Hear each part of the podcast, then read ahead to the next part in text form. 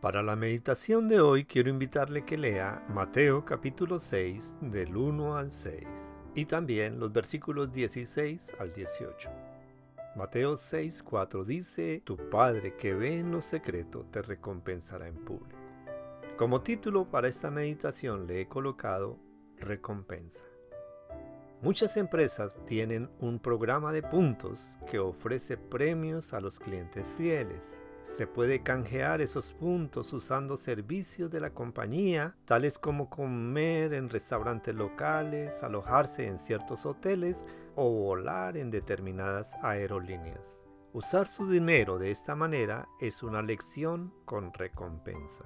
Dios también tiene un programa de recompensas. Muchas veces el Señor Jesús habló de su deseo de recompensarnos por serle fiel. Por ejemplo, cuando somos perseguidos por su causa, nos dice que nos regocijemos porque nuestro galardón es grande en los cielos. Mateo 5:12.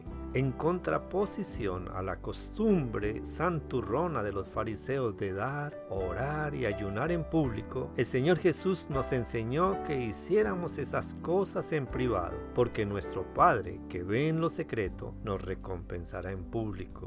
Mateo capítulo 6 versículos 4, 6 y 18. Cuando se trata de vivir una vida cristiana, la fidelidad nunca coloca nuestras vidas en posición de déficit, independientemente de lo que esto implique. Pero nosotros no debemos servirle al Señor Jesucristo por los premios. Cuando Él murió por nosotros en la cruz, hizo muchísimo más de lo que merecemos. La lealtad al Señor es un acto de adoración que expresa nuestro sentido reconocimiento por su amor a nuestro favor. Como retribución, el Señor se deleita al alentarnos con la certeza de que al final sus recompensas superarán ampliamente todo lo que hayamos abandonado para servirlo a Él.